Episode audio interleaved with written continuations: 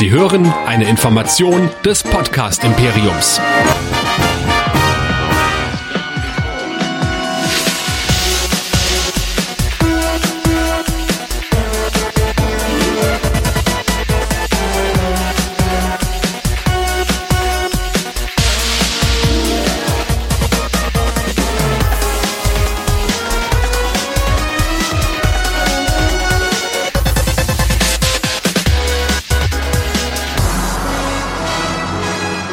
Herzlich willkommen zu Track Nerds, der Star Trek Podcast Show hier bei nerdizismus.de.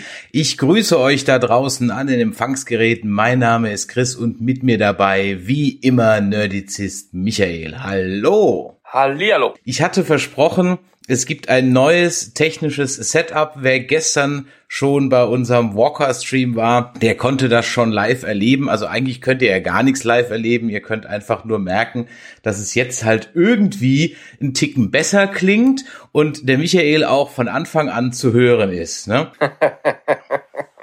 Ja, keine Roboterstimme mehr. Richtig. Und äh, die Roboterstimme, wie gesagt, das lag an mir. Ich werde es nicht nochmal wiederholen, warum, wieso, weshalb. Das Problem saß immer vor dem Rechner, beziehungsweise der Geiz im Geldbeutel. Aber ich bin heute guter Dinge und gut gelaunt und möchte heute mit dir über Star Trek Michael Burnham reden. Du auch? Wunderbar, ich bin dabei. Perfekt. Ich habe mir äh, zu diesem Anlass ja noch ein kleines Bierchen äh, aufgemacht. Ich weiß nicht, was du hast? Ganz klassisch, ein Wasser mit einer Brausetablette. Ah, das, das, das mal ein Geräusch hier. Ne? Mhm. Also Prost ähm, auch an den Chat da draußen. Schön, dass ihr wieder eingeschaltet habt. Michael, für alle, die heute aus irgendeinem Grund zum allerersten Mal dabei sind, was es eigentlich gar nicht mehr geben kann, ja, wo könnten Sie denn noch mehr von uns hören? Ja, wenn man deinen Bildschirm so im Hintergrund sieht oder was da heißt, da ist schon dick dran Nerdizismus. Da kommt noch ein DE hinter und dann habt ihr eigentlich schon alles, was ihr braucht. Denn da findet ihr alle unsere Kanäle, alle unsere Social Media Sachen, alle unsere Inhalte, alle unsere Episoden, alle unsere Artikel und weiter und so fort. Und wenn ihr uns schreiben wollt, denn wir möchten gerne euer Feedback hören, dann schreibt uns doch gerne an die WhatsApp von uns, an die 01525 964 7709. Das ist jetzt sogar mal auswendig gewesen. Ähm, an info@nerdizismus.de oder wir haben neuerdings auch einen Discord, äh, nerdizismus.de slash Discord, der wird schon fleißig bespielt von ein, zwei Leuten, die dann doch gerne ihre Kommentare reinwerfen, von denen wir heute sicherlich was hören werden. Ja, und ansonsten freuen wir uns über jede Menge Feedback. Also den Discord-Channel, den könnt ihr wirklich äh, beleben und auf den im Jedi-Kanal und im Track-Nerds-Kanal ist schon eine Menge los. Und äh, jetzt fällt mir gerade ein, ich wollte eigentlich wirklich jetzt was aus dem Discord auch vorlesen, aber ich traue mich jetzt ehrlich gesagt nicht in den Discord reinzugehen und da drauf zu klicken, all dieweil wir jetzt gerade über unseren Discord-Channel dieses Gespräch führen und ich nicht weiß, was dann passiert. Ähm, ich, ich, ich, kann, ich kann das machen. Ähm, ich kann rein. He mit dem Handy geht's. Okay, gut. Also ich wollte es jetzt, ich wollte jetzt irgendwie nicht riskieren. Und während du mal eben schaust, äh, wie da äh, so die Stimmungslage ist, ähm, habe ich ja noch ein lustiges Erlebnis äh, zu berichten von letzter Woche Samstag. Ähm, der ein oder andere wird es vielleicht mitgekriegt haben auf unserem Facebook-Channel. Da habe ich ein Meme gepostet zur letzten Discovery-Folge, wo äh, ich ein, ein Meme gepostet habe von der vulkanischen Präsidentin und im Hintergrund sah man dann eben ein Mond, ja, oder einen Planeten rund um Niva, ja, das heißt ja nicht mehr Vulkan, darf man ja nicht mehr sagen, Vulkan, ne? Da fiel mir halt als Gag ein, ähm, dass Spock ja in der TOS-Folge gesagt hat, Vulcan has no moon. So. Und da habe ich dann drunter geschrieben, FX Department in Star Trek Discovery, hold my beer. Das hat also einige Leute übelst getriggert. Und ich äh, zitiere mal aus den Kommentaren darunter. Tolle Selbstbeschreibung gerade. Hetzen, hetzen, hetzen und ja nicht einsehen, dass ihr einen Fehler gemacht habt. Das ist eben das Ding. Die Jungs von Nerdizismus haten halt gern mal eine Runde gegen Discovery, um Klicks zu bekommen. Da sind Fakten eher hinderlich, ja. Äh, die Fakten einer frei erfundenen Serie und eines Universums sind, dass es halt doch irgendwelche Planeten rund um Vulkan gibt und bla. Aber who cares, ja? Äh, oder es ging ja noch weiter. Ich sehe da keinen Scherz eurer Seite. Nein, ihr verbreitet Halbwissen und bemerke da kein, und ich bemerke da kein Einsehen in euren Fehler. Und jetzt wird's richtig geil. Im Kleinen startet sowas in der Art und entwickelt sich zu Querdenkern weiter. Clickbait-Hetze mit Falschinfos, um Hater anzulocken. Sonst nichts. Wow. Ja, gut. Also wir sind die Querdenker des Star Trek Fandoms. Wieso nicht? Ich muss ja hier mal ein bisschen positive Stimmung ver verbreiten, auch wenn ich vielleicht das diesmal äh, so halb halb machen kann. Also die Stimmung ist übrigens auch geteilt im Discord. Manche finden es gut, manche finden es nicht gut. Es ist echt eine rege Diskussion, wo ich hier jetzt wahrscheinlich 20 Minuten bräuchte, um die ähm, vorzulesen. Aber äh, durchaus bei der zweiten Episode stimmt man uns bei unserer aktuellen Meinung doch zu oder beziehungsweise in deiner Diskussion stimmt man deiner Meinung zu. Ja, ich lese mal ein paar von unseren WhatsApp-Nachrichten vor. Und da schreiben uns ja auch immer äh, gerne ein paar Leute. Ich bin ähm, äh, ein, zwei Leuten auch noch eine kleine Antwort schuldig, aber dem Kevin, der zum ersten Mal schreibt, äh, den möchte ich doch mal vorlesen. Moin, liebe Nerdizisten. Ich bin aufgrund von Star Trek Disco bei euch gelandet, denn zu Beginn der zweiten Staffel dachte ich mir, ich brauche vielleicht externen Rat, Input, um das neue Star Trek zu verstehen. Bis heute finde ich in euch, ach so, aber dann eher eine Bestätigung, dass Star Trek Discovery irgendwie einfach eine nicht gut gemachte Show ist. Das ist vor allem deswegen schade, weil die Serie an sich Potenzial hat, um gut zu sein. Prequel-Serie, ja geil, wenn's gut gemacht ist. Anti-Sektion 31, äh, 31 Serie, prima, wenn's gut gemacht ist. 31. Jahrhundert-Serie, ja prima, wenn's gut gemacht wird. Leider hat die Serie für mich zu keinem Zeitpunkt geschafft, Fuß zu fassen. Und was mich nun mehr drei Staffeln wirklich wütend macht, ist die Tatsache, dass es mit dem Mandalorian im Star Wars-Universum eine Show gibt, die uns doch allen zeigt, wie es geht. Star Trek war für mich immer etwas besser als Star Wars, aber was STD und Picard abliefern tut mir als Fan einfach nur weh. Es sind die unzähligen Kleinigkeiten, welche im Writers Room anscheinend vergessen werden und ich unterstelle ihnen mal keine Absicht, welche mir wirklich jede Folge kaputt machen. Beispielhaft sei die USS Tickhoff genannt, welche als ähm, galaktischer Samenspeicher gigantisch groß sein sollte, in den Szenen aber dann deutlich kleiner als die Disco erscheint ihr das Innenset gelobt, ähm, ihr habt das Innenset gelobt. Ich denke an die Gestaltung des wachsenden Protomoleküls aus äh, der Expanse auf Eros, welches äh, und werde schmerzhaft daran erinnert, dass guter Science Fiction nicht mehr den Badge Star Trek trägt. Ich habe die letzten zwei Folgen nicht mehr geguckt. Das hat Überwindung gekostet, aber ich will stark bleiben und freue mich nichtsdestotrotz auf euren Podcast und dank euch auch auf Lower Decks, wenn sie denn irgendwann mal nicht mehr auf einem russischen Sicherheitsserver zu finden sind. Macht weiter wie bisher, bleibt gesund. Viele Grüße von der Weser, Kevin.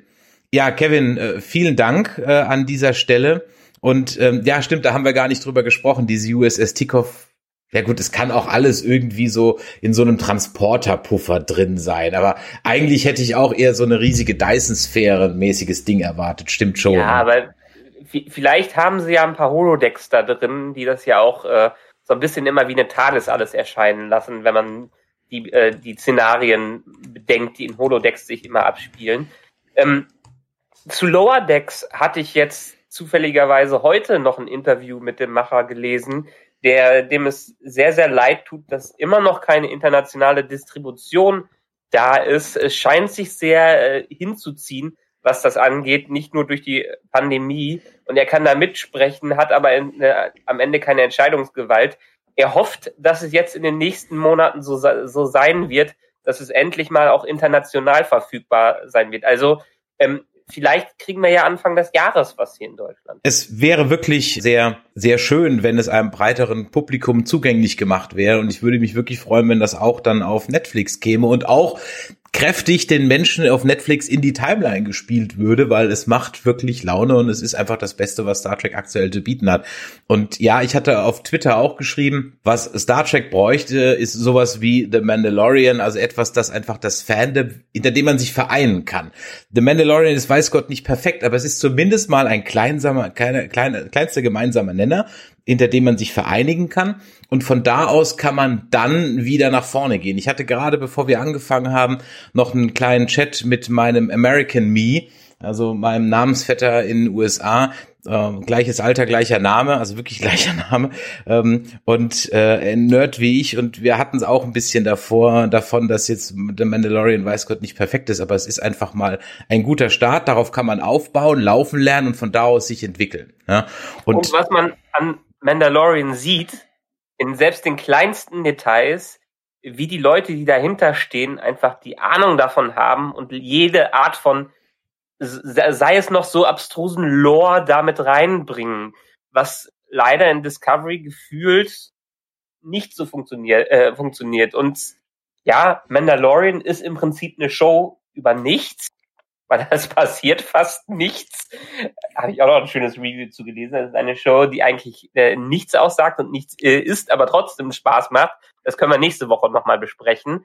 Ähm, aber zumindest, wie du gerade gesagt hast, ist sie gut gemacht und man merkt, dass sie äh, doch von Fans gemacht wurde, denen vielleicht nicht nur das Geld wichtig ist und was mag. Dann gab es noch ein paar Nachrichten auf Twitter und ein paar, ähm, ein paar Nachrichten auf Instagram. Da könnt ihr uns übrigens auch immer folgen und da stellen wir regelmäßig in den Stories immer Fragen.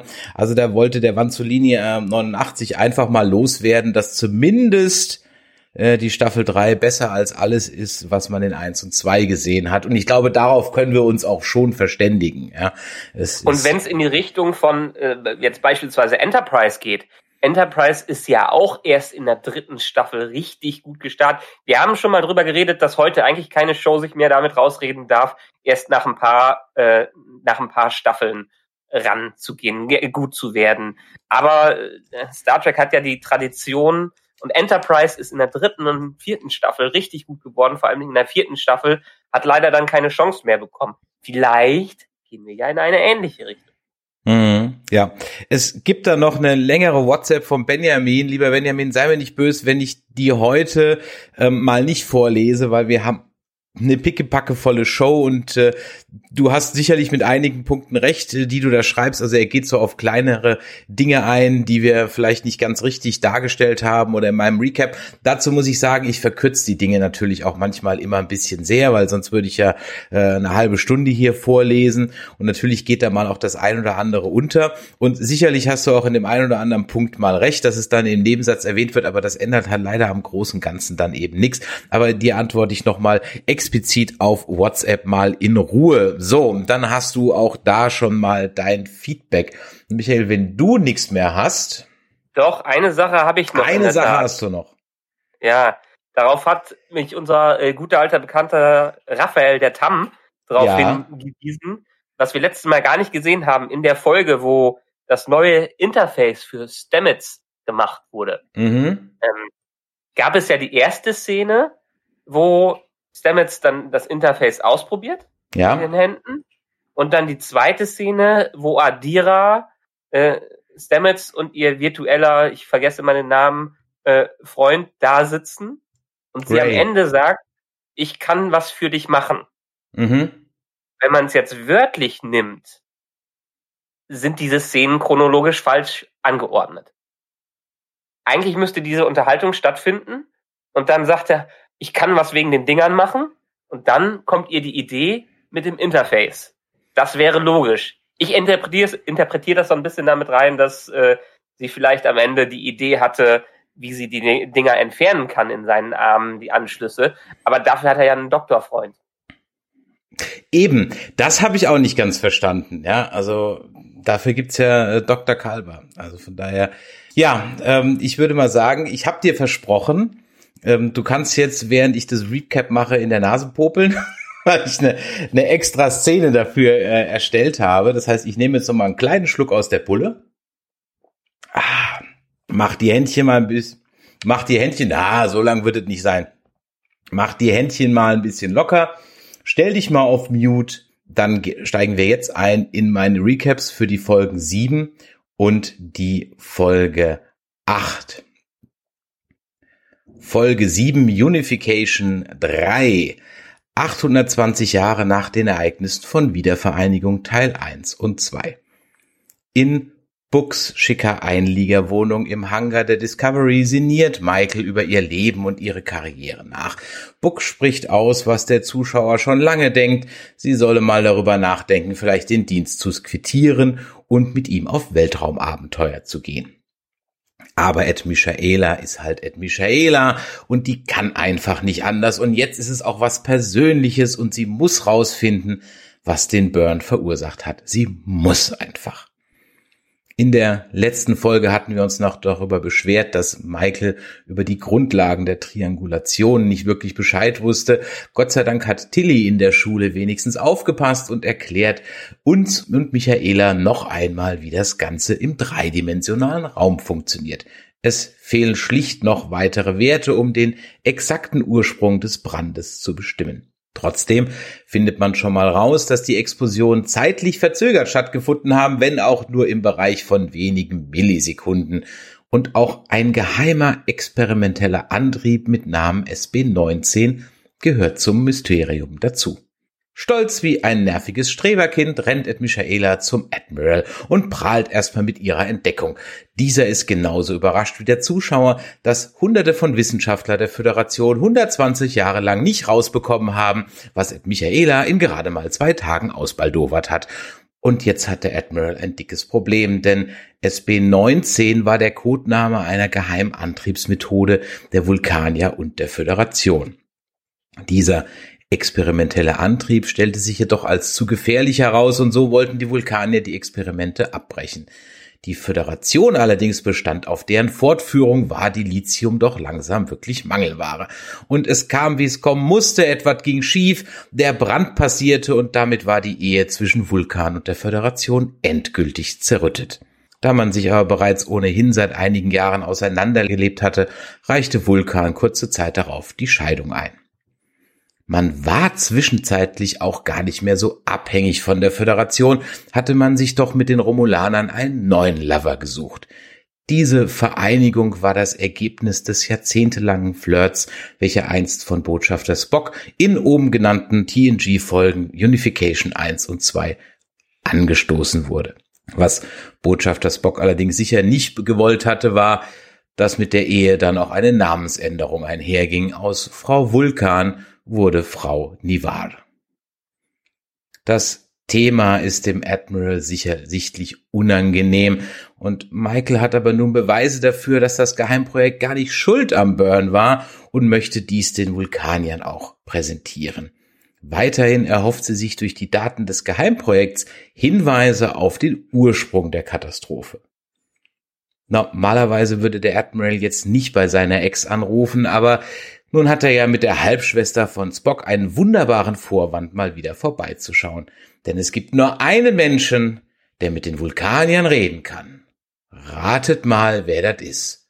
Richtig, Ed Michaela. Also an der Stelle, man, man stelle sich nur mal vor, heute würde Cäsars Halbschwester auf der Erde erscheinen und äh, der von der Leyen in der EU mitteilen, dass ab sofort wieder die Grenzen des alten römischen Reiches gelten und sie darin jetzt die Kaiserin ist. Gut. Also wie dem auch sei, man schickt also flux eine Nachricht an den Vulkan, an die Vulkanier. Michael Burnham ist unterwegs. In ihrem Quartier schaut sich Michael noch einmal die alten Aufnahmen von ihrem Bruder Spock an. Sie hat ja in dieser Folge noch nicht geweint. Und unter anderem stöbert sie auch in dem privaten Archiv von Captain Jean-Luc Picard. Der alte JL war ein richtiger Filou und hat alle Gespräche mit Spock heimlich mitgeschnitten. Allerdings stellen wir uns dann die Frage, ob sein Androidenkörper im 31. Jahrhundert überhaupt noch existiert.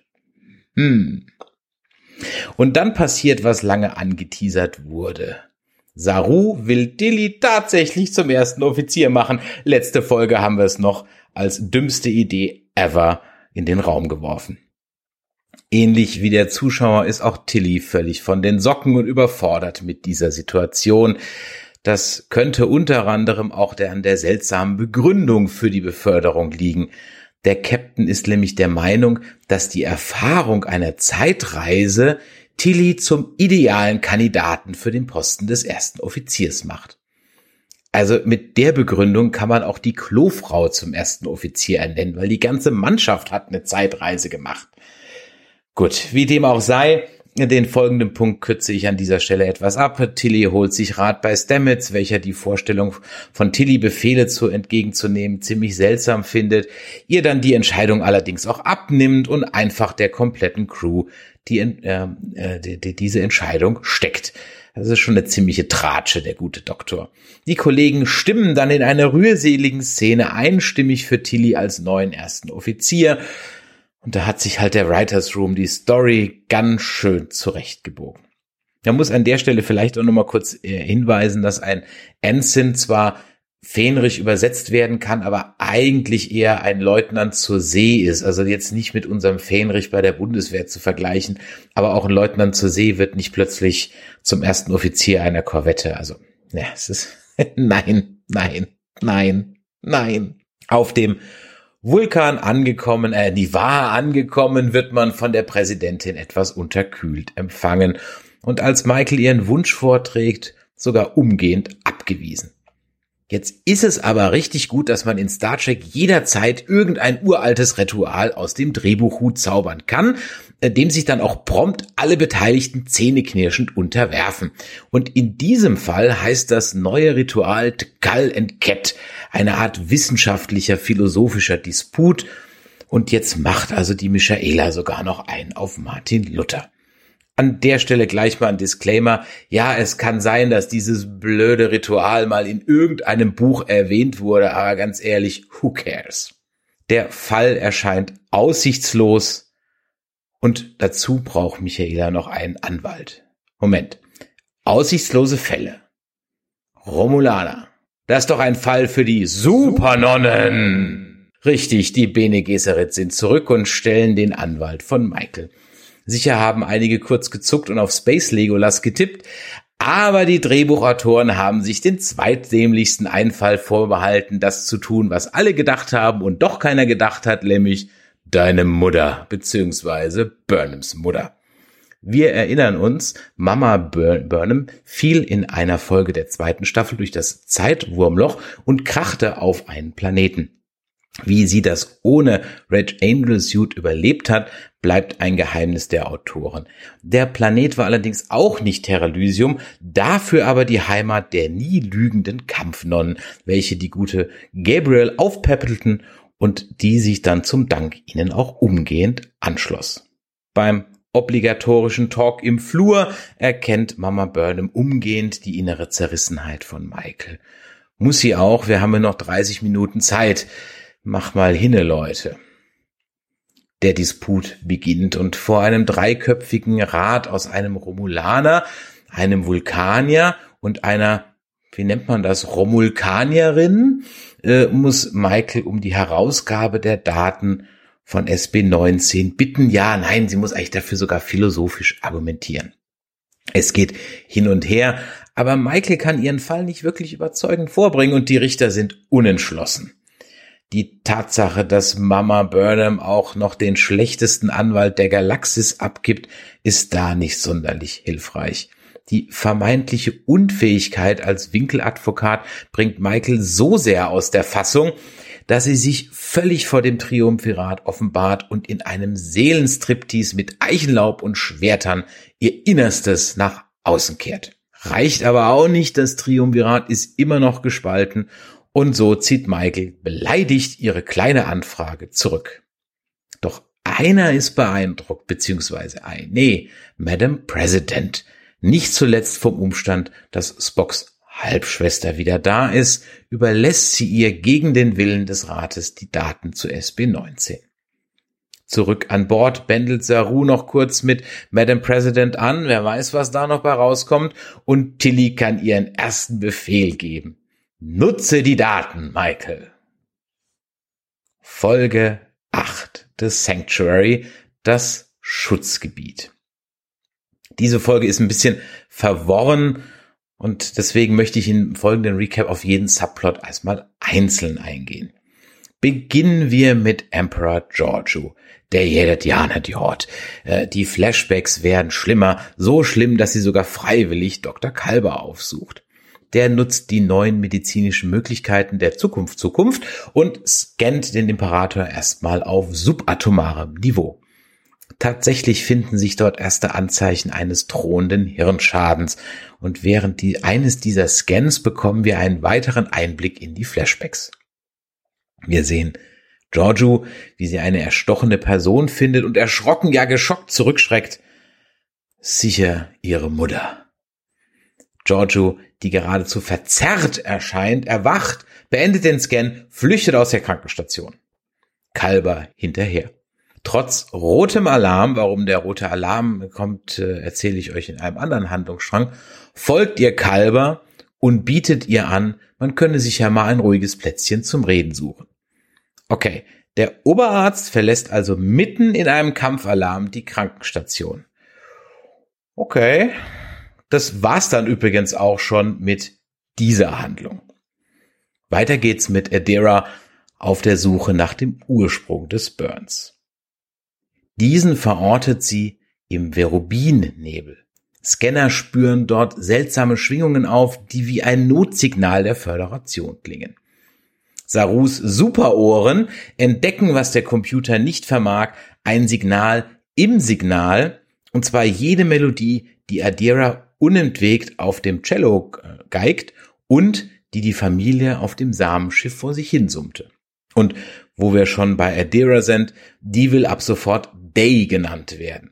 Übrigens auch im Deutschen, was, glaube ich, die Synchronregie ziemlich an den Rand des Wahnsinns gebracht hat. Daneben erwähnt sie noch, dass sie sich nun immer mehr dessen bewusst ist, dass sie ein Day ist und ihr früherer Freund Gray nicht mehr für sie ansprechbar ist. Mal gucken, was daraus wird. And now the main event.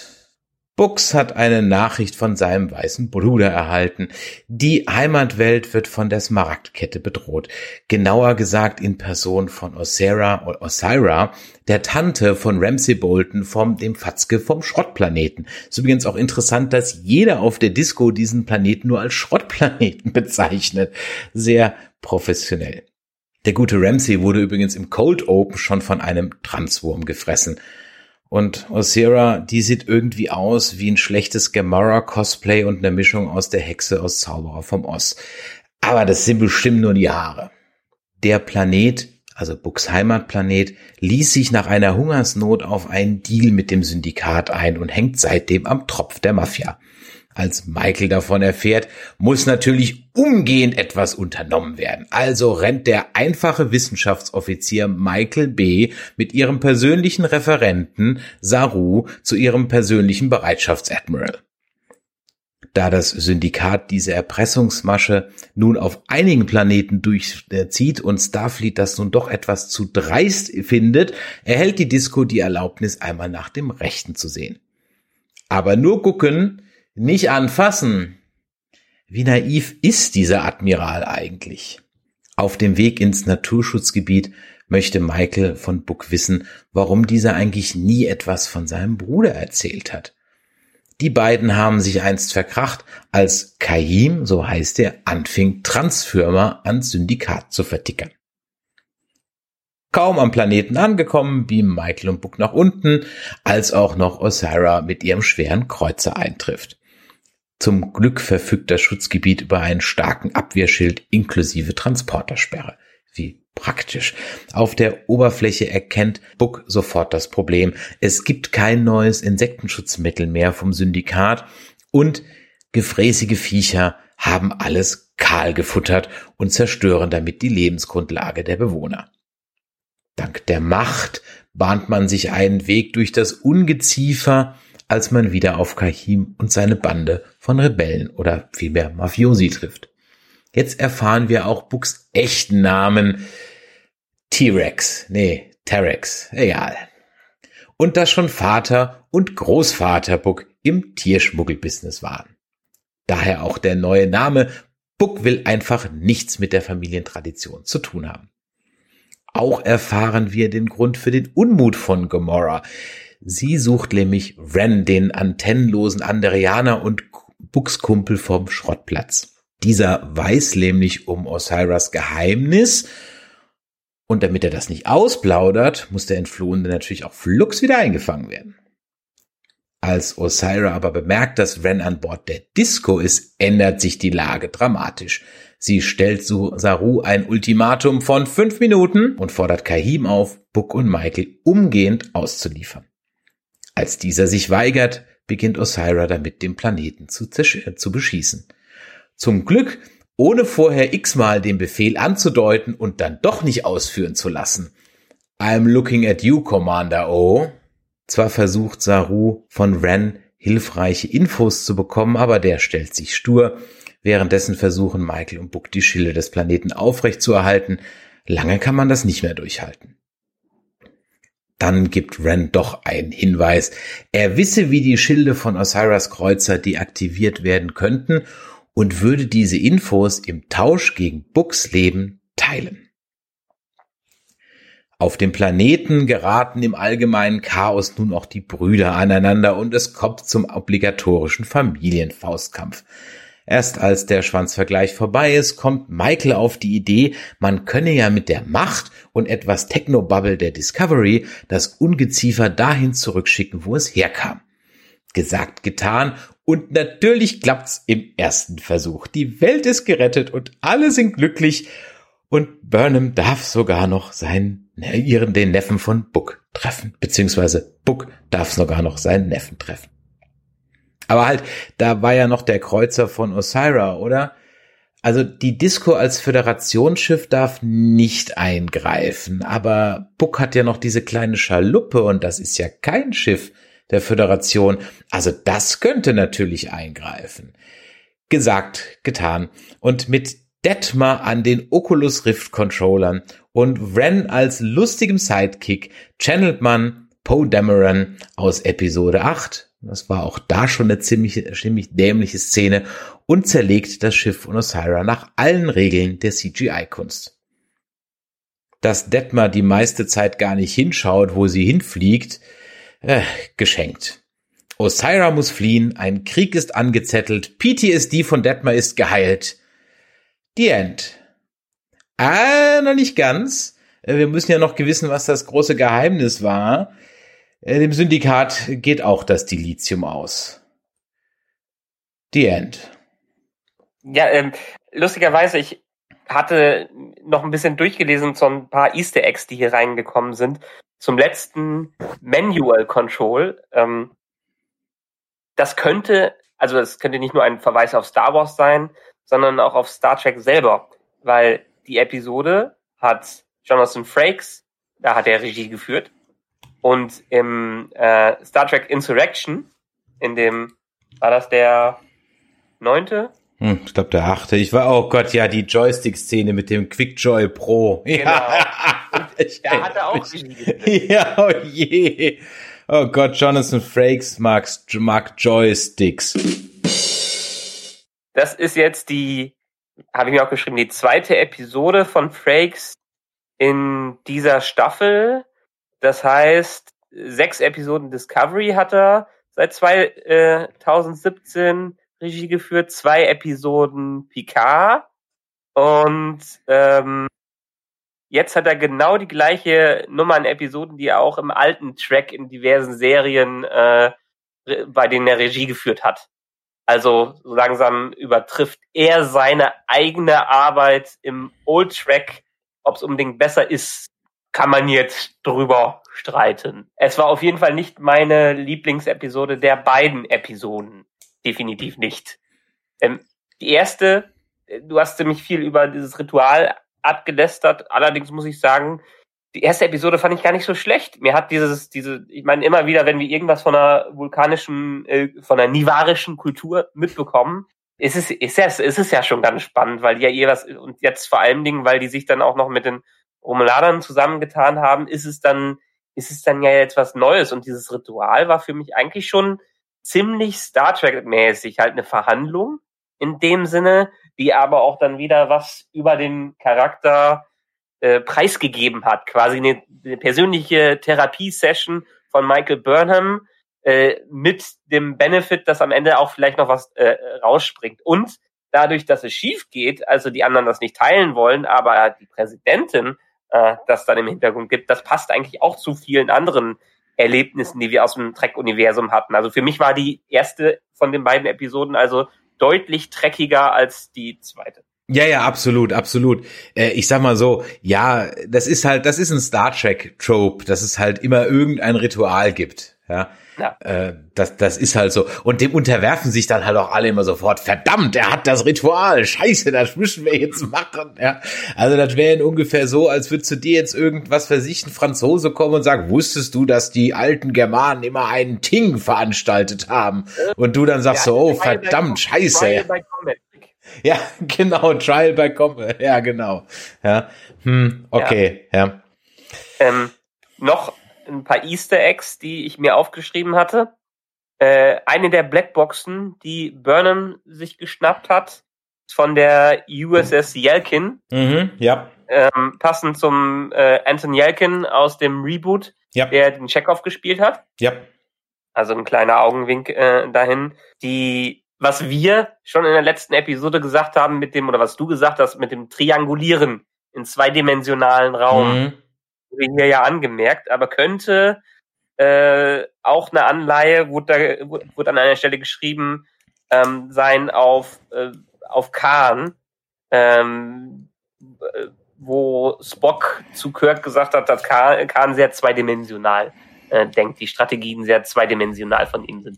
Okay. Ja, weit hergeholt, aber. Ja, ja, weit hergeholt. Ja, ich kenne das Zitat, das ist aber schon ziemlich, äh, ziemlich, ziemlich ja. weit hergeholt. Ich hab, erinnere mich bitte dran, ich schreibe mir schon einen Post-it hier. Ich habe ja noch eine Theorie, die ich loswerden muss.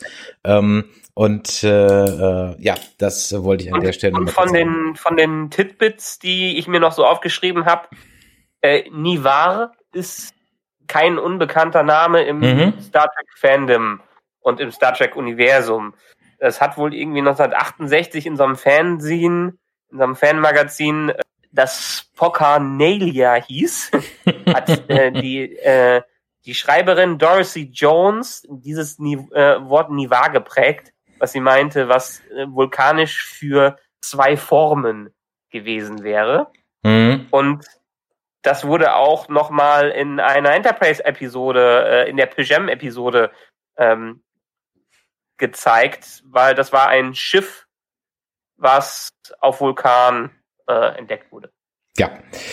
Ähm, dann jetzt noch eine Sache, die ihr wahrscheinlich nie wieder, da gibt's eigentlich gar keinen deutschen Ausdruck für, weißt du, im Englischen sagt man, um, ähm, once you've seen it, you ne can, ne can never unseen it. ich weiß gar nicht, wie man da auf Deutsch sagt, aber wenn ihr mal drauf achtet, dass jetzt wieder, es war mal eine Folge lang richtig, aber jetzt sind wieder alle Displays, die Schrift ist falsch rum. Also die Schrift auf allen Displays, die ja durchsichtig sind auf der Brücke, ne, ist so geschrieben, dass du als Zuschauer es lesen kannst. Will sagen, die können alle rückwärts und Spiegelschrift lesen. Not bad. Ja, not bad, muss ich dazu sagen. Ja, ähm, achtet mal drauf, wirklich jeder Monitor es ist durchsichtig und man kann es immer als Zuschauer lesen. Also eigentlich kann man es ja nicht lesen, weil es ja so schnell vorbei ist und so klein ist, ne? aber es ist jeder Monitor. Ja? Es ist wirklich, ja. Äh, äh, ja. Ähm, was ich mich gefragt habe, um jetzt einfach mal so hier bei dem ähm, äh, Burn und dem Ursprung zu bleiben, was ich mich gefragt habe, ist, warum fragen die eigentlich nicht mal Space Google Monster? Überhaupt, wo ist eigentlich Space Google Monster? Das ist so ein Handlungsstrang, der ist komplett verlustig gegangen. Mhm. Ja? Wieso sollte es das wissen? Naja, aber die haben die mächtigste KI ever an Bord, die sich gerade anfängt zu entwickeln in ihrem blöden Schiffscomputer und es ist außerdem ein ähm, Therapieform, dass man sich ja mal einen Buster Keaton Film angucken könnte. Gut, ich meine, das hat eigentlich, okay, damit ist die KI eigentlich auch schon disqualifiziert als hilfreicher Tippgeber. Aber man könnte sie ja zu wenigstens mal fragen. Ja, stimme ich dir zu, dieses Ding ist komplett in den Hintergrund geraten, bis man es wie, wieder wie Kai aus der Kiste wieder rausholt. Ja. Ähm, ich würde jetzt mal behaupten, es hat einfach die historischen Daten, aber vielleicht nicht die neuen Daten. Und äh, so wird natürlich Michael weiterhin als sehr cleverer äh, Akteur dargestellt, der es löst, was alle anderen nicht in 100 Jahren lösen. Ja, Genau. Und dann sagen sie auch noch wortwörtlich, es gibt nur eine, einen Menschen, der, der uns helfen kann. Das sind Sie, Michael. Und dann diese Nachricht, Michael Burnham ist unterwegs. Also, stell mal vor, wie ich wie ich es gesagt habe in meinem Recap, ja. Ursula von der Leyen kriegt plötzlich eine Nachricht aus von unbekannter Herkunft, wo drin steht, was weiß ich, Julius, äh, Julia Cäsar ist unterwegs. Ich sag dir, was die mit der Mail machen würde, in Spam-Ordner schicken. Ja, ich würde es vielleicht nicht mit Julian Cäsar vergleichen. Ich würde es vielleicht irgendwie mit so einem mit so einem Gutenberg oder sowas eher machen, mit jemandem, der was Positiveres erreich, äh, erreicht hat. Okay, ähm, Gutenbergs Schwester. Mhm. Guten, Gutenbergs Schwester so ungefähr. Ja. Also, ich komme, um euch den Buchdruck zu bringen. auf, auf dem Papier. Auf dem Papier kann ich es mir schon alles vorstellen. Also wenn man sich jetzt mal in die reinversetzt in den Writers Room. Es ist so, so die, die ersten Ideen, die man raushaut, die dann an eine, an eine Wand kommen und auf denen man dann anfängt zu arbeiten und vielleicht was Cleveres entwickeln. Aber es fühlt sich so ein bisschen so an, als hätten die die ersten Ideen genommen und dann ist äh, Kurtzman hingekommen und hat gesagt, geil, schreibt mir was daraus. Ähm, weil letztendlich ist da ja was drin. Ich meine, äh, Spock war ja schon wegweisend für die ganze Geschichte von Romulus und äh, Vulkan. Spock ist verschwunden und hat auch in der alternativen äh, äh Zeitlinie viel ausgemacht, aber letztendlich ist er ja eine bedeutende Persönlichkeit. Und mh, mm, wenn jemand wie, sagen wir mal so, wenn, wenn, wenn Martin Luther zu den Evangelien heute kommen würde, so ungefähr, die Schwester von Martin Luther, äh, da würden doch viele sagen, oh ja, was hat die denn uns schon zu sagen? In, da, damit würde ich es vielleicht vergleichen. Würde ich sagen.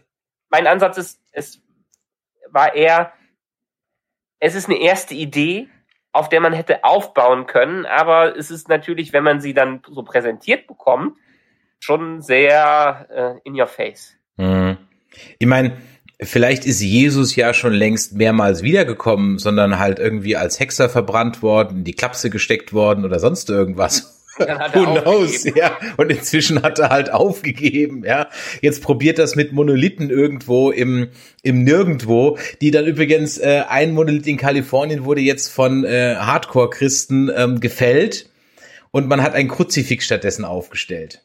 Also, falls das wirklich Aliens sind, komm, bleibt weg. Das hat, das hat keinen Sinn mit uns. Ja, lasst es bleiben, fliegt weiter. Es ist bringt echt nichts. Es ist, es ist vorbei. Cool. Aber wie gesagt, auf dem, auf dem Papier, sie ist äh, eine bedeutende Persönlichkeit. Ja. Die Föderation hat keine Chance mehr, mit denen irgendwie groß Kontakt aufzunehmen. Also brauchen sie so ein mini verbindendes Glied. Und ich meine, es ist ja in der Episode, wurde es auch selber gesagt, dass das schon eine ziemliche, ähm, ziemliche ähm, Anmaßung von denen ist, dass jetzt die Schwester von Spock da ankommt und sagt, jetzt sollen wir es besser machen, so ungefähr. Jetzt sollen wir wieder, jetzt sollen wir wieder Freunde sein. Das, sind ja schon selber drauf gekommen, dass das eher äh, eine Anmaßung war. Ja, ich meine, dieses, diese Verhandlung an sich, ja, okay. Ähm, es war schon, ich fand es halt sehr konstruiert. Das sind aber vielleicht Star Trek Verhandlungen schon immer ein bisschen gewesen. Ja, okay, da will ich mal nicht so sein. Ich habe natürlich auch erst so ein bisschen gezuckt, okay, was macht die Mutter da? Ähm, ja, wollen wir über die Mutter und die Bene Gesserit Hexen sprechen? Hm, ähm, quelle surprise, ja. Ähm, und äh, was ich mich halt, das, das Problem ist, mir fallen halt, ich sehe die Mutter und denke mir so, Moment mal, wie hat die denn das überlebt? Die ist ohne Anzug in so ein Zeitloch geflogen, ja. Und Michael Burnham hat's mit Ach und Krach überlebt mit Anzug. Die steckte ja fünf Meter senkrecht im Boden drin. Mhm. Und die Mutter ohne Anzug, ja, kein Problem, no big deal. Äh, und für kurze Zeit, also ich habe nicht an die Mutter gedacht, ganz ehrlich, aber als ich dachte, oh nein, oh nein, oh nein, oh nein, ich dachte wirklich Space Legolas kommt. Für eine kurze Zeit habe ich echt gedacht, Space Legolas kommt. Aber Gott sei Dank war es da ja nicht. Was, was, ich verstehe einen Kommentar gerade nicht. Was macht die Maus eigentlich dauernd an Chris Kopf? Ähm, die Maus an meinem Kopf, wenn sie einfach hier auf der anderen Seite des Bildschirms ausruht, dann kann es sein, dass sie über das Overlay geht. okay, alles klar. Nee, ähm, ja, dieser Twist, dass dann Burnhams Mutter da ist, okay, dass die jetzt zu den Covant Milat gehört, Okay. ähm, ja, ist halt in dem Sinne Discovery. Ich fand es aber schön. Also die Herleitung ist vielleicht nicht die eleganteste, aber wie sie dann eingesetzt haben, fand ich schon deutlich besser. So, dass sie ihr auch quasi in den Rücken fällt oder mehr oder weniger in den Rücken fällt, um ihr dann zu helfen, ist auch ein schöner Twist, der während der Verhandlung aufkommt. Also äh, Michael denkt ja die ganze Zeit, sie ist auf ihrer Seite und letztendlich äh, vertritt sie dann doch nur die Ideale der Kovat Milat und äh, der Nivar äh, und, äh, und geht irgendwie so, ein, so, ein, so eine Gratwanderung da ein, die ich sehr, die fand ich dann doch sehr clever umgesetzt. Ja, alles gut. Äh, äh, natürlich am Anfang denkt man sich so, hä, what the fuck? Und dann, sag ich mal, war das natürlich schon schon ein ganz ganz guter Twist und und auch das fand ich auch glaubwürdig und es war auch, weiß Gott, jetzt nicht alles schlecht. Wen ich zum Beispiel wirklich mochte, war die Schauspielerin und auch die Rolle dieser Präsidentin Te, irgendwie Tekrell oder wie die hieß. Ähm, ja. Und ich mochte auch die Chemie mit Saru und ihr, die fand ich auch nicht so schlecht. Ja, das war schon so einfach zwei vernünftige Lebewesen, die vernünftig miteinander reden, ohne sich anzuschreien, ja, ähm, die in ganzen Sätzen reden. Ja, und es wurde miteinander geredet, ja. ganz genau, ja. Ganz genau. Ähm, ich habe jetzt gerade den, den Review von vom Björn Sülter äh, nicht im Kopf, aber ich weiß, dass er auf sci-fi.de also diese Folge ziemlich in die Pfanne gehauen hat. Da sind wir ja gerade noch gerade noch äh, geradezu gnädig mit der ganzen Geschichte.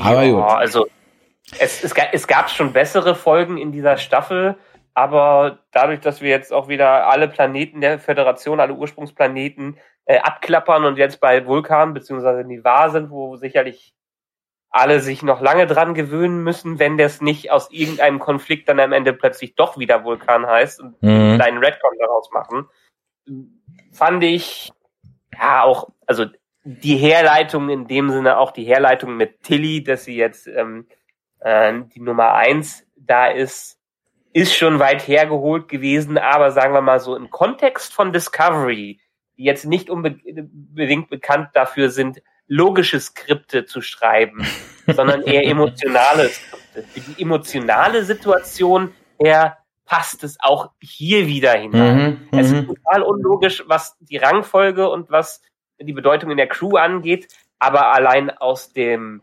Empfinden her passt es. Und da geht Discovery mehr hin als alle anderen Star Trek-Serien bisher und geht vielleicht auch, weil ihre, weil der Hauptcharakter so viele, so viele Verbindungen zu Vulkan hat, setzen wir hier voll auf Emotionen.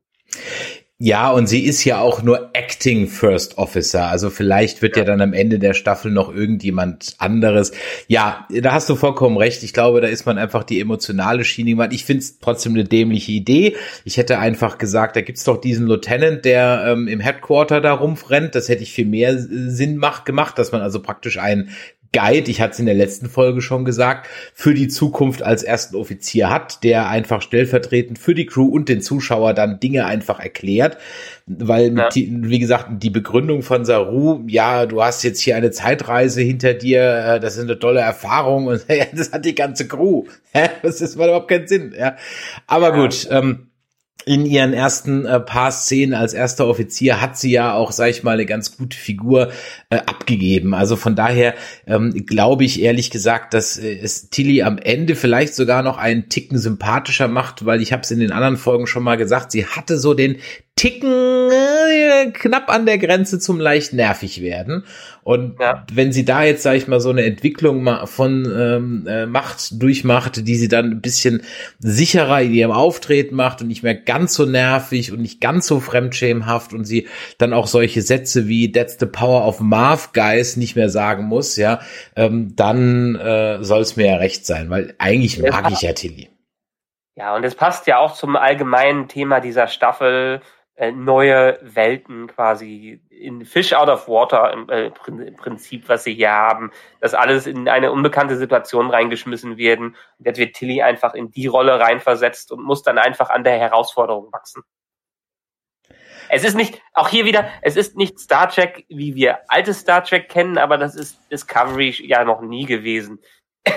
Deshalb, ich glaube, im, im Kontext von Discovery ist das alles schon in Ordnung. Du, im Kontext von Discovery ist auch ein, wenn auch plötzlich geflügelte Einhornwesen, die Regenwürmer pupsen, plötzlich in Ordnung. Also, das ist kein Maßstab. Ja, also, Wir haben doch schon die Transfilme.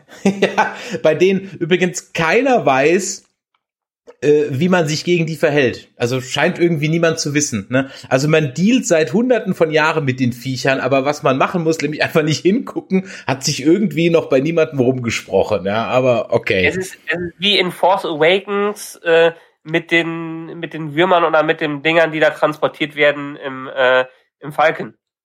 Ja, ja, ja, ja, ja, genau, irgendwie sowas. Ich meine, die Szene, wo der Ramsey dann gekillt wird, hatte auch ein bisschen was von Jabba und dem Rancor und dem und der Gamorreanischen Wache, die auch grün ist und verzweifelt an ein Gitter äh, sich klammert. Ja, also von daher, ja, ähm, gehen wir doch mal zur zur nächsten Folge, zur Folge 8. Die fand ich ehrlich gesagt ziemlich schwach. Ich fand sie auch sehr verwirrend. Äh, ich habe eigentlich erst wirklich beim zweiten Mal gucken und als ich das Recap geschrieben habe, so gecheckt, was da eigentlich so abgeht. Ja, ähm, ich habe erst gar nicht gerafft, warum jetzt überhaupt sich diese Heimatwelt da mit den mit der Smaragdkette, boah, diese ne, das Emerald Chain Smaragdkette. Ah, das deswegen habe ich ja auch bewusst Syndikat gesagt, weil das, das klingt einfach so dämlich überhaupt eingelassen hat. Und ja, und dann geht auch alles wieder hoppla die hopp und naja, gut. Also das, was mir halt äh, sofort irgendwie aufgefallen ist, und da können wir jetzt mal über meine Theorie sprechen, ist ja, also wir haben ja die Imperatorin, die also jetzt immer mehr glitscht. Ne?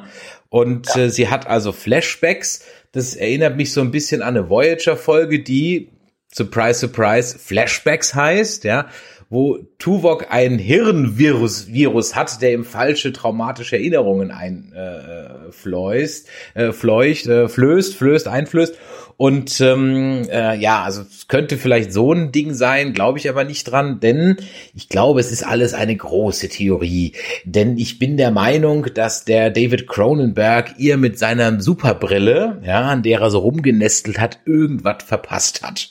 Das könnte so das eine sein. Oder, und jetzt komme ich zum Ursprung des Burns. Du weißt ja, ähm, äh, man hat ja gesagt, dass der Ursprung des Burns in einem Nebel liegt. Ja. Und was liegt auch noch in einem Nebel? Seit ganz langer Zeit. Ja, ein, äh, ein Notsignal. Ein Föderationsnotsignal. Ja, genau. Und was liegt seit ganz langer Zeit in einem Nebel versteckt? Was? Ich habe dich nicht was? gehört. Hast ja, du... Ich weiß nicht, worauf du gerade Ah, die noch eine Discovery liegt seit ewiger so, Zeit in ja. einem Nebel versteckt und sendet ein Notsignal. Ja. Und das könnte vielleicht die verschwundene, und jetzt pass auf, die verschwundene, das verschwundene Gegenstück zur Discovery im Spiegeluniversum sein. Die ISS Discovery, die in die Zukunft, wie auch immer, gesprungen, gehüpft, getransformiert, was auch immer wurde. Keine Ahnung, was dann passiert ist. Technobubble, Technobubble, Technobubble. Hier Unsinn einsetzen, Klammer zu. Die durch einen interdimensionalen Riss oder weil sie irgendeine Schwingungen aussendet, also die Melodie, die sie aussendet, bringt alle ähm, die Lithiumkristalle zum Wabern, zum Vibrieren, deswegen sind die alle explodiert. Und diese Explosion hat dann den Riss so geschlossen, dass man deswegen nicht mehr ins Mirror Universe springen kann. Und die Emperor Giorgio, die glitscht deswegen, weil sie nämlich keine Verbindung mehr zu dem Mirror Universe hat auf so einem subatomaren Subraumlevel. Ja, und dann geht sie mit David Cronenberg auf die Suche nach dem Eingang zum Mirror Universe. Mark my words, so wird's passieren. Die finden mhm. im Nebel die ISS Discovery. Ich sag's dir. Okay, was, was jetzt, wo ich jetzt mal was gegen sagen würde, ist das mit der Melodie. Muss eine bestimmte Masse an Dilithium da sein, damit Dilithium explodiert? Keine Ahnung, es reicht ja, wenn die Diskal, wenn die, wenn die Schwingungen die Kristalle zum Vibrieren bringen und dann macht es Boom. Ja, aber es gibt ja noch Dilithium. Bitte? Es gibt ja noch Dilithium. Ja, das ist Es dann halt einfach, nur das ein- ist dann halt ein- einfach, das ist dann halt nicht rein genug oder äh, hat die falsche Farbe oder ist beim Mondschein dreimal auf links gedreht worden. Da kannst du doch irgendeinen Scheiß einfallen lassen. Und Ja, okay. Meinst du dann auch, dass das die äh, Discovery aus dem Kurzfilm ist? Naja, auf, in dem Kurzfilm steht schon auf der Hülle USS Discovery, aber ganz ehrlich, Okay, was interessiert die ihr Geschwätz von gestern? Im Zweifel haben sie es, Ja, haben sie es vergessen. Ja. Aber es wird mich echt nicht wundern, wenn, wenn da im Prinzip so ein olles Schiff auftaucht und das dann die ISS Discovery ist. Irgendwie sowas. Ja, gut, also dann hätte man auf jeden Fall wieder den Bogen zur allerersten Staffel. Man hätte wieder Thema Zeitreisen äh, drin. Man hätte die Verbindung zu Giorgio. Man könnte Sektion 31 eine eigene Discovery geben, so ungefähr. Ähm, könnte, könnte passen. ja, im Chat steht, äh, schreibt äh, das Track in der Ruhrport, nee, ich glaube eher, dass Mirror-Leute keine Zeitreisen vertragen. Ja, es könnte natürlich auch was sein. Ja, Da ja, wir haben, wir haben ja auch das Problem schon gehabt, dass die nicht, nicht viel Licht vertragen. Das mhm. ist ja auch Eigenheiten da gewesen. Ja, ich glaube, die Theorie weiterhin stimmt, dass äh, das Mirror Universe irgendwie verschlossen ist oder weit äh, weg ist und deshalb Giorgio erst jetzt die Nachwirkungen spürt, dass sie eine gewisse Weile da sein muss, quasi, dass jetzt erst der Entzug eintritt äh, der, der, des, der ganzen Verbindung. Das Ja. könnte gut passen. Theorie mit einer zweiten Discovery, ich weiß nicht. Ich könnte mir vorstellen, dass dann das doch irgendwie da, wieder mit den Zeitreise ähm, Dingern von von der Mutter von Burnham zusammenhängt, dass die Discovery selber vielleicht in irgendeiner Art und Weise dafür verantwortlich ist. Ähm, ich glaube nicht, dass wir zwangsläufig, also das hat die Folge davor ja schon ausgeschlossen, dass die Föderation dafür verantwortlich ist, aber es hat bestimmt irgendwas mit unserer aktuellen Discovery und der Crew zu tun. Ja, im Chat ähm, äh, sagt der 666 ppm das, was du beim letzten Mal angesprochen hast. Wir wissen eigentlich immer noch nicht, wie gut oder schlecht die Föderation heute ist. Und das äh, ist ein vollkommen richtiger Hinweis, denn in der Folge sagt ja auch der Ren, dass die Hilfe der Föderation immer einen Haken hat. Ja. Mhm. Und ähm, das erinnert mich an ein, ich glaube, Quark ist es, der bei Deep Space Nine auch irgendwie mal sagt, dass die Föderation so unglaublich süß ist und so unglaublich nett und so. Ähm, äh, er vergleicht es mit Rootbeer, ja. ähm, ja, es ist äh, äh, unglaublich süß, aber es macht verdammt dick und träge, wenn man da viel von da, zu viel davon hat. Irgendwie sowas, ja. Ja, haben wir ja am Ende auch gehabt, dadurch, dass irgendwie diese, äh, dass die Dilithium-Vorräte sowieso sich äh, dem Ende geneigt haben oder zu viel Dilithium verbraucht wurde. Da sind wir wieder zu Parallelen heute. Peak Oil ist dann Peak Dilithium quasi. Ähm, ja. Mhm. Gut, aber ja, die, also generell zur Episode muss ich noch sagen, ich bin da vollkommen bei dir. Ich habe die jetzt einmal gesehen, habe aber auch so ein bisschen dabei abgeschaltet, weil Ja, ich ja. nicht folgen kann.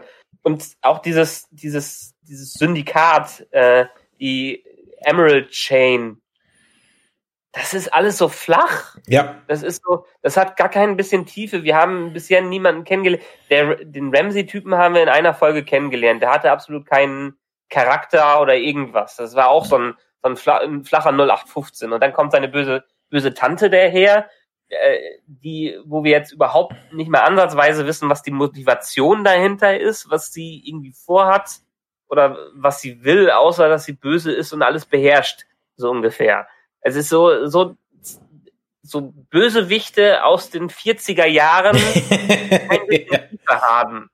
Ähm, nee, das ist, en, entweder müssen sie jetzt wirklich auch nochmal einen Kai aus der Kiste daraus ziehen und die, die, der auch eine Verbindung zu der Föderation geben, letztendlich, Mhm. aber verbindet so, ein, so kein bisschen mit den, mit den Bösewichten und wir können überhaupt nicht äh, mit den mitfiebern. Ein guter Bösewicht ist ja auch immer was, ist ein Gegensatz zu, äh, zu unseren Helden, hat aber dann mit den Helden selber was äh, äh, zu tun. Und die sind hier so völlig losgelöst und völlig äh, nebulös einfach reingepastet.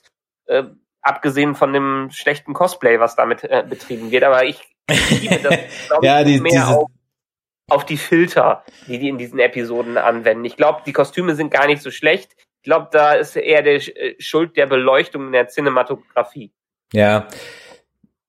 sah schon ein bisschen aus wie so ein schlechtes Gamera-Cosplay mit H&M-Klamotten, aber okay. Ja. Ähm, ich habe noch eine, eine, eine Mini-Theorie habe ich noch, denn ich hatte es äh, vor der, in der zweiten, also in unserer ersten Folge, äh, glaube ich, gesagt, dass eigentlich auf die Discovery irgendwann demnächst noch mal eine große Zielscheibe drauf gemalt werden muss, wenn endlich irgendwie mal sich rumspricht, dass da noch ein Arsch voll Dilithium an Bord ist.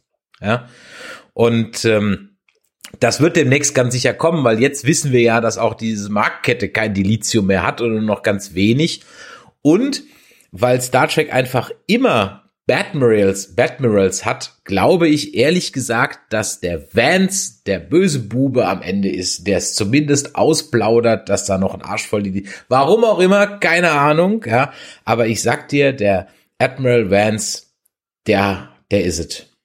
Definitiv, der ist ja auch schon so angelegt, der in die Art und Weise, wie der geschrieben ist und wie der auftritt, diese leicht arrogante Art, die dahinter ist. Mein Tipp ist weiterhin, dass das irgendwas mit Sektion 31 zu tun hat. Ähm, aber ja, ja, irgendwas wollte ich gerade noch äh, sagen, als du da, da drauf äh, uns darauf gebracht hast. Während du es überlegst, kann ich als Fun Fact mal sagen, dass der Schauspieler, der den Andorianer Ranch spielt, der Ehemann von der Schauspielerin ist, die Tilly spielt. Das mal nur so als Fun Fact. Hm, okay, ja. Ist dir jetzt wieder eingefallen, was du sagen wolltest?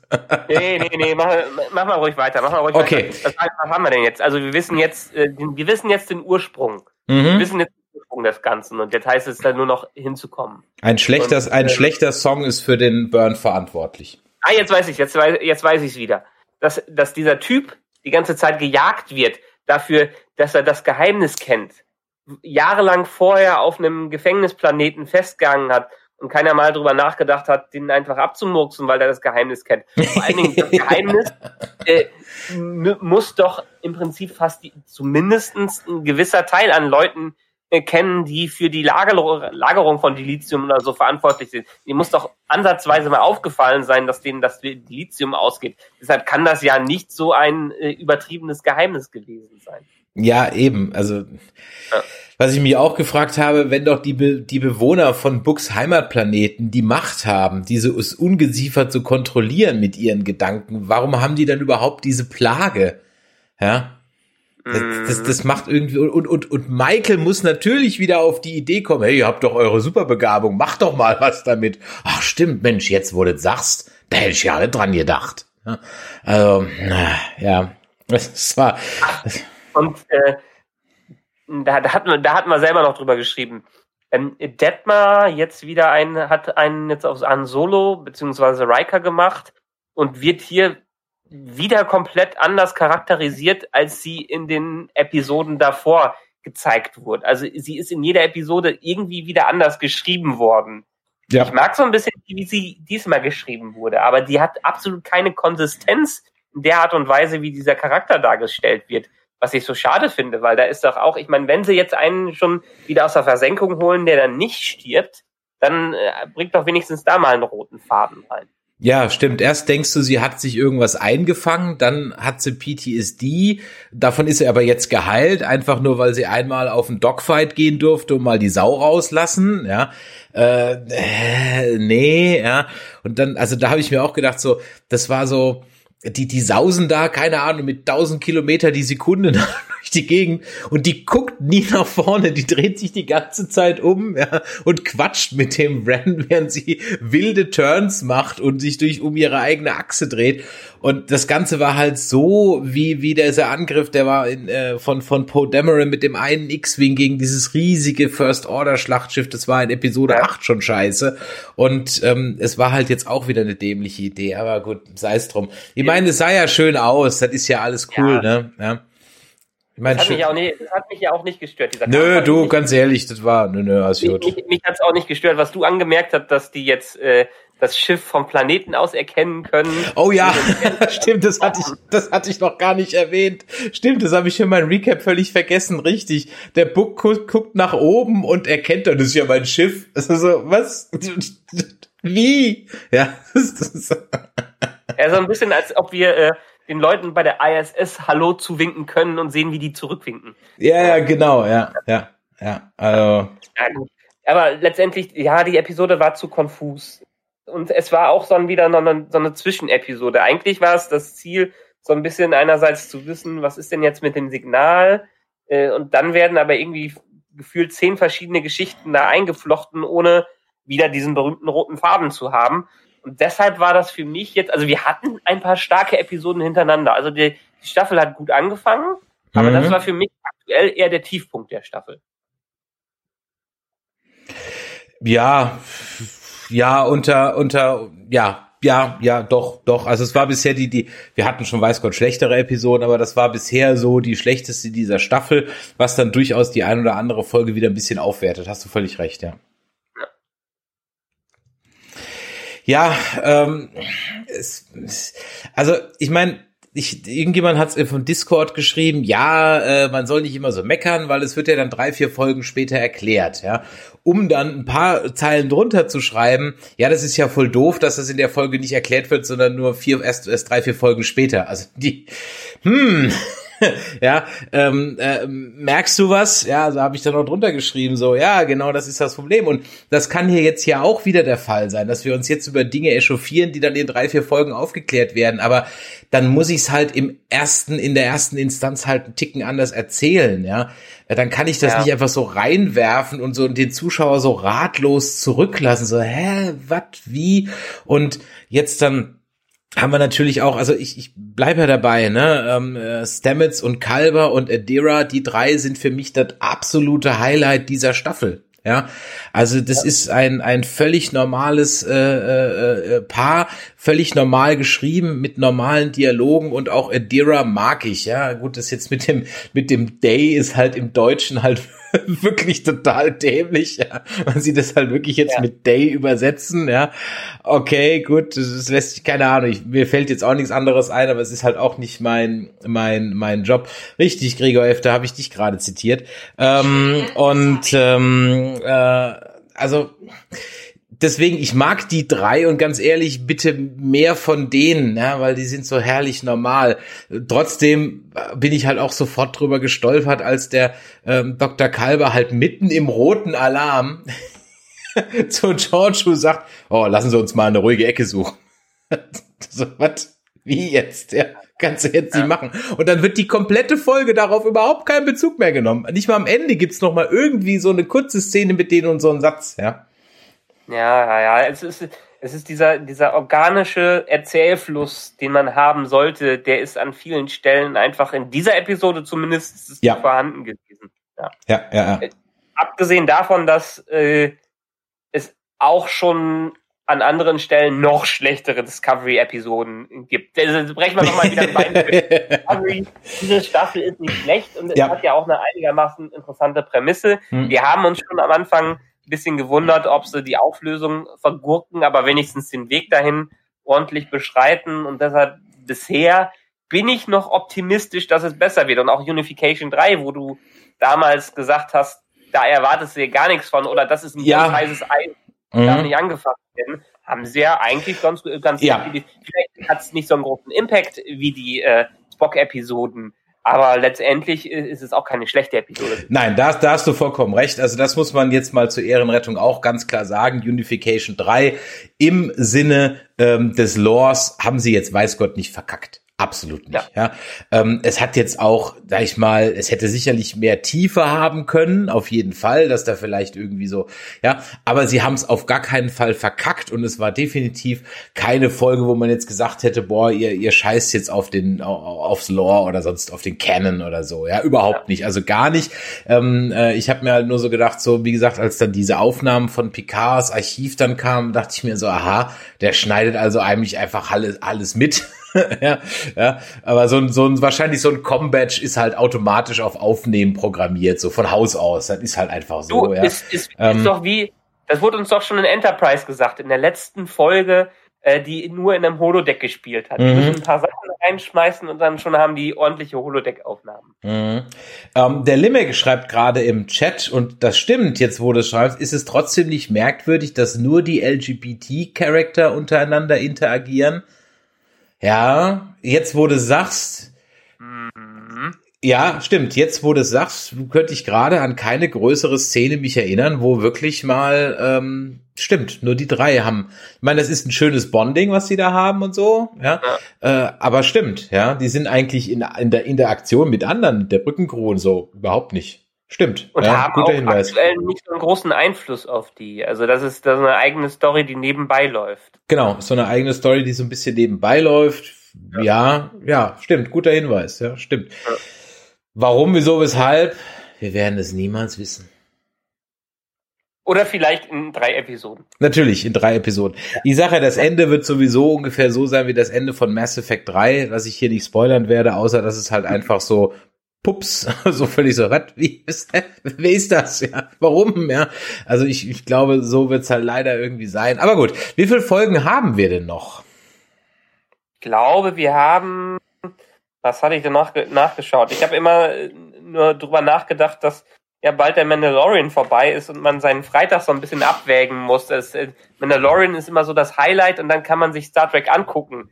Äh, weil erst, erst kommt die gute Nachricht und dann kommt die schlechte Nachricht. ja, na, stopp, es geht dann noch viel schlechter, weil ich mein Serienfreitag besteht ja aus Mandalorian. Den muss ich zuerst gucken, ja. da kann ich nicht an mich halten. So, da sind dann das Forever Nerd Girl und ich auch schon ziemlich äh, gehypt, ja, und da sind wir auch schon ganz weit oben.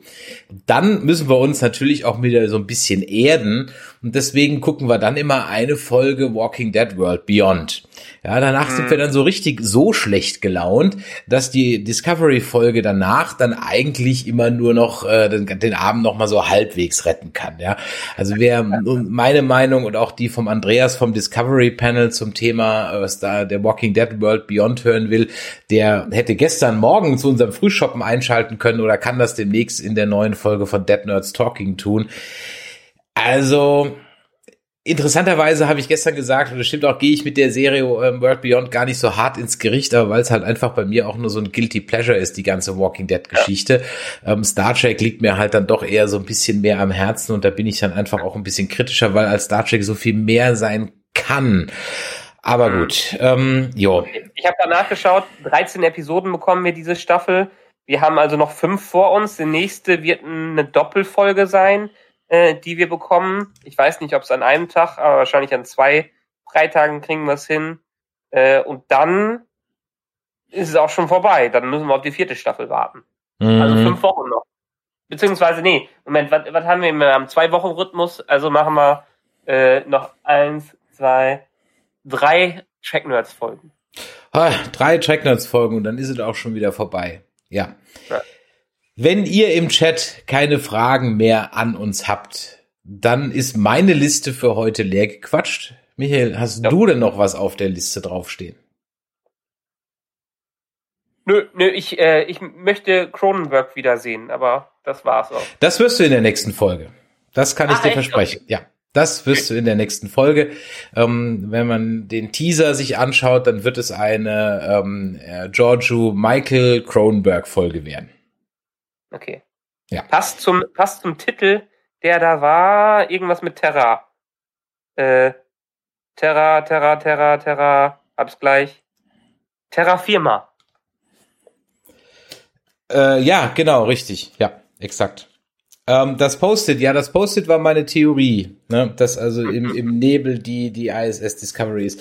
Wobei man äh, sagen muss, ich, dass ich gestern gesagt habe, dass äh, ähm, äh, World Beyond, also Walking Dead World Beyond ist eine Serie, die auch ein Post-it hätte sein können, ja. Also das hätte locker in, in drei Folgen abhandeln können, wo die vier, wo die gerade zehn Folgen für gebraucht haben. Aber gut. Ähm, der Chat fragt noch, warum wachsen ähm, dem Eiffel 64-Typ die Antennen nicht nach? Doch, um ehrlich zu sein, die wachsen nach. Ähm, ich habe das Gefühl, dass die Antennen vom Andorianer einen Ticken länger geworden sind als in der Schrottplanetenfolge. Ich glaube schon, dass die nachwachsen. Also, wenn sie das vergessen, dann wäre das schon ziemlich bitter.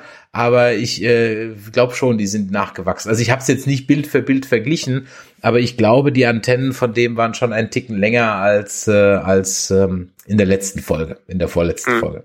Ich weiß es nicht genau. Ja, muss man mal gucken. Gut, ja, dann würde ich sagen, packen wir es für heute mal, ne? Ja. Ja. In dem Fall vielen Dank, dass ihr wieder eingeschaltet habt. Schaltet auch nächste Woche wieder ein, am Montag 21 Uhr, wenn wir über die zwei aktuellen Folgen von The Mandalorian reden. Und verdammte Hacke, da gibt's verdammt viel zu reden. Und vielleicht ist da auch gar nicht alles so rosa, was im Star Wars Himmel glänzt. Äh, mehr dazu dann nächste Woche. Wenn ihr uns äh, ein Feedback dalassen wollt, dann freuen wir uns natürlich immer darüber, über ein geschriebenes Review bei iTunes oder bei Podcast Addict. Wenn ihr diese Podcatcher-App nutzt, da könnt ihr Reviews hinterlassen oder natürlich eine Sternebewertung. Ihr dürft uns eine WhatsApp schreiben oder eine Sprachnachricht schicken an die 01 525 964 7709 und unter nerdizismus.de slash Discord warten natürlich unsere Unterforen auf euch und bei nerdizismus.de dürft ihr natürlich auch noch einen Kommentar ablassen. Also von daher, es gibt jede Menge Gründe, ähm, mit uns in Kontakt zu treten und alle Wege stehen euch offen. Ihr könnt das auf Twitter und natürlich auch auf Instagram tun. Und Michael, dir mal wieder vielen Dank für dieses wunderbare Gespräch. Ähm, äh, wir kommen, also normalerweise, wenn wir so einen Podcast haben, dann haben wir ja wirklich so eine Stunde immer eingehalten. Ne? Aber hier so im Stream, auch mit euch im Chat da, vielen lieben Dank, das macht richtig Laune. Und dann machen wir doch auch gerne das Ganze mal hier in Überlänge. Kann ich auch nur sagen. Also diese Dynamik, die sich durch so einen äh, Chat mit reinbringt, ist doch nochmal wieder eine ganz andere. Ja, allerdings. So, also in diesem Sinne, machtet Jord und bis am nächsten Montag dann. Tschüss. Tschüss.